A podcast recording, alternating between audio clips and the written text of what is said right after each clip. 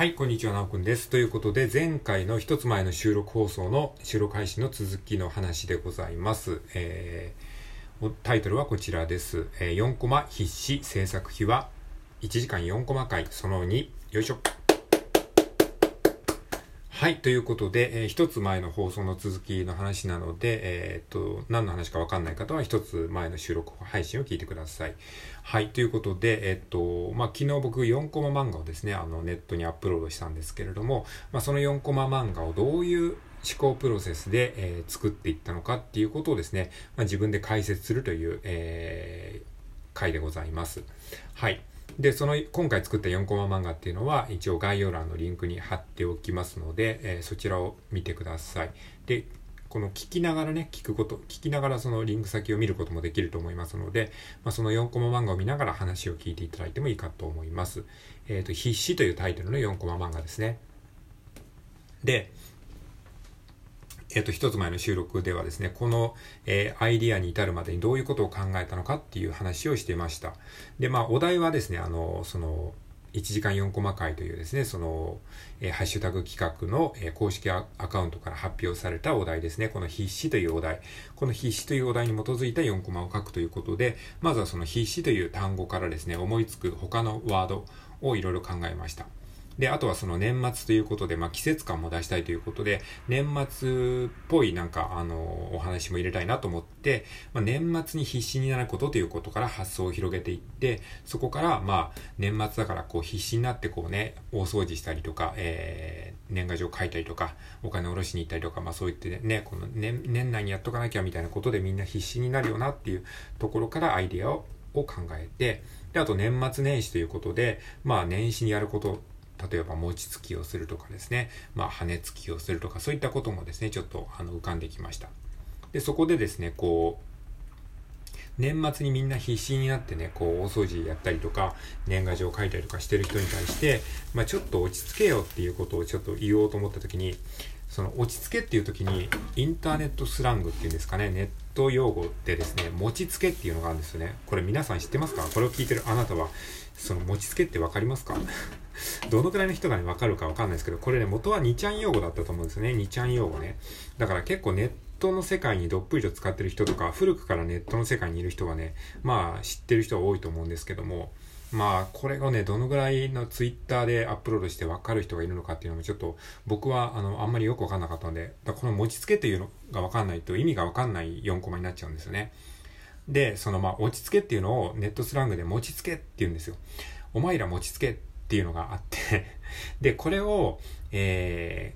ー、わからずに、これをね、慌てちゃって、本当に餅ついちゃうっていう、それがなんか今回のその、まあ、漫画のね、4コマ漫画の、まあ、クライマックスというか、一番の見せ場なんですね。だから、落ち着けっていう意味で、餅つけって言ったら本当に餅をついちゃう。で、しかもこの餅をついちゃうっていうのは、一コマで餅をついちゃうえー餅をつく場面に映るっていうのは、これは漫画ならではの表現なんですよ。漫画だからこそできる笑いなんですよね。うん。あ、これ漫才でもできないし、ドラマでもできないし、この一瞬でこの餅をつかせるっていうね、ことが絵だけで表現できるっていうのは、これは漫画ならではの面白さなんですよね。まあこうやってちょっと自分で解説すると寒いんですけど、まあまあそういったことがあるんですね。っていうね、ところが思いついて、じゃあこれをどうやって4コマにまとめようかなっていうことをまあ考えるわけですね。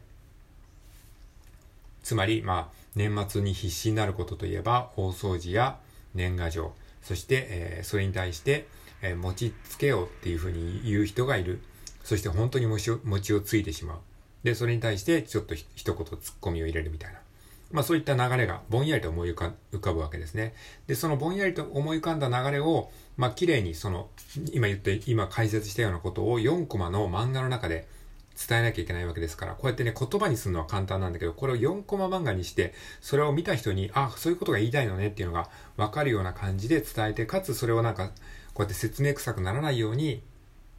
なんかパッと見で面白さが伝わるように書かなきゃいけないので、結構ね、ここれ、この作業が大変なんですよ。アイデアはとりあえず思いつくところまでは思いつくんだけど、それをね、4コマにまとめて、しかも初見の人に今言ったような思考プロセスを、あの、分かってもらうような感じで書くっていうね、これがね、あのしんどい。で、それを今言った考えを 4, 4つのコマにまとめて、それを、えー、セリフと、えー、絵で表現するように、こう、ネームっていうのを書くんですね。ネームっていうのはその下書きみたいな感じで、ザザッとこう書いて、で、それである程度書くことがまとまったら、そこから初めて作画作業に入りますね。作画作業っていうのは絵を描くという作業ですね。はい。というところで、まあ、とりあえず、その今言ったような流れで、4コマの、えー、簡単な絵の構図と、えー、あとセリフ回しっていうのも、えー、下書きの、その、あの、アイデア出しの紙にガッと書き出して、で、そのメモを見ながら作画作業に入っていくというわけです。じゃあ、ここから作画の話に入っていきますね。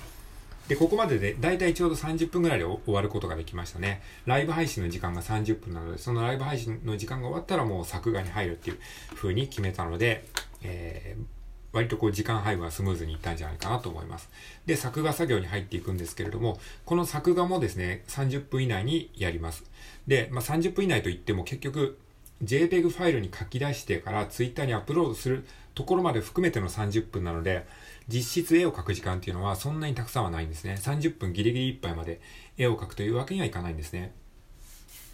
なので、えー、まあ大体15分ぐらいで作画が終わるようにというふうに、えー、自分の中で考えてました。で、そのために今回工夫したことというのがですね、えー、一つあります。えそれは何かっていうと、作画コストを削減するということ。作画コストを削減する。ということはどういうことかっていうと、あの、絵をあんまり書き込みすぎないということですね。もう絵は雑でいいっていう風に割り切りました。で僕の漫画はですね、基本的に絵で見せるタイプの漫画ではないと思ってます。えー、まあ、絵がめちゃくちゃ上手い人とか、絵が特徴的な人とか、そういうね、絵で見せるタイプの人もいれば、僕はどっちかっていうと、その思いつきをね、表現したいっていうところがあるので、絵にはあんまりこだわりがないんですね。なので、今回はその1時間っていう時間も限られてるので、なるべくね、作画コストを削減するということを意識したんですね。まあ、もともとそんなに絵も上手くないんでね、あんまりその、絵に時間をかけては、あの、いられないっていうふうに思ったので、えー、そういうふうに判断しました。じゃあ作画コストを削減するっていうのはどういうことかっていうと、要は手抜きの絵を描くっていうことですね。えー、具体的に言うと、3つぐらいポイントがありまして、今回意識したことは。1つ目が、色塗りはしないということ。で、2つ目がですね、えー、キャラは白ハゲキャラにすること。まあ、白ハゲキャラっていうのは棒人間みたいなやつですね。棒人間みたいな、なんか、あのー、まあ、あの、棒人間じゃないんだけど、棒人間にちょっとこう、肉付きを良くしたようなやつよく見るでしょ？ネット漫画とかでよく見るんだけど、これを白ハゲって、通称白ハゲって言うんですね。えー、キャラは白ハゲにすること。で、えー、三つ目はセリフは手書きにすること。まあ、結構ね、最近デジタル漫画をで書いてる人が多いので、あの、セリフをね、テキスト文字、まあ、社食とも言ったりするんですけども、ちゃんとしたあの、えー、タイピングされた文字みたいにする人が多いんですけど、まあ、そうすると視認性が高まるし、やっぱり漫画っぽくなるんですね。なんだけど、まあ、時間短縮するために今回はね、セリフはね、手書きにしました。まあ、手書きにする効果っていうのはですね、まあ、手書きにすることで、その漫画の表現が緩くなるっていうね、効果もあるんですよ。なので、あの、あえて手書きにするっていうこともあるんですけれども、僕は結構ね、字が、あの、割とこう、緩い字を書けるので、結構手書きにすることもあるんですけれども、うん、なんかね、字がね、あまりにも下手な人は手書きにすると本当に何書いてんだかわかんなくなるんですけども、僕はまあ結構手書きにしてもそんなに読みづらくはないと自分では思ってるので、まあ、今回はですね、まあ、時間削減のためと、あと漫画に緩さを出すためっていうことも含めて、えー、手書き文字をするということを選びました。ということなので、まあ、作画コスト削減のために、えー、3つのポイントを注意しました。1つ目が色塗りをしない。2つ目がキャラは白ハゲ。3つ目がセリフは手書きということですね。はい。まあ、そういう感じで、作画するとかなりこう、えー、楽にね、作画ができました。まあ、こんな下手くそな絵だけどね、一応ね、あの、簡単に、あの、薄いペンで、あの、レイヤーを重ねて、下書きはしたんですね。あの、画面がね、あの、ごちゃつかないようにすることが結構大事なんですね。あの、下手な絵でもね、画面がスッキリしてれば割と見やすくなるんですね。で、今回気づいたのはね、まあ僕はね、こういうタイプの絵の方が あの、自分の漫画に合ってるんじゃないかなと思いました。変にこう色をつけたりとかなんか上手に描こうとしたりすると、なんかそっちに目がいって、話がね、こう入ってこなくなるんだけど、こうやってね、もう、あの人物の絵とかを、あの、本当に記号みたいな感じにしてるんですね。要は、その人間にその個性がないじゃないですか。髪の毛もないし、あの、服も着て着てないので、匿名人間みたいな感じになるんですね。要はその星新一のショートショートでいうところの、あの、N 氏みたいな感じで、そのなんか人間にキャラクター性をあえて持たせないようにすることによって、アイディアだけをね、こう見せることができるので、あの、こういうお題4コマの場合は僕はこういう白ハゲ人間で書いた方が、まあ、自分的に合ってるのかなっていう発見をしましたので、まあ、今後はちょっとしばらくこういう感じの絵柄であえてね、えー、やっていこうかなっていうふうに思いましたね。はい。ということで、えー、まあ、そんな感じで作画をしてですね、まあ、こんな感じの絵柄なんでね、本当にあの、パッとね、できましたね。絵を描くことができました。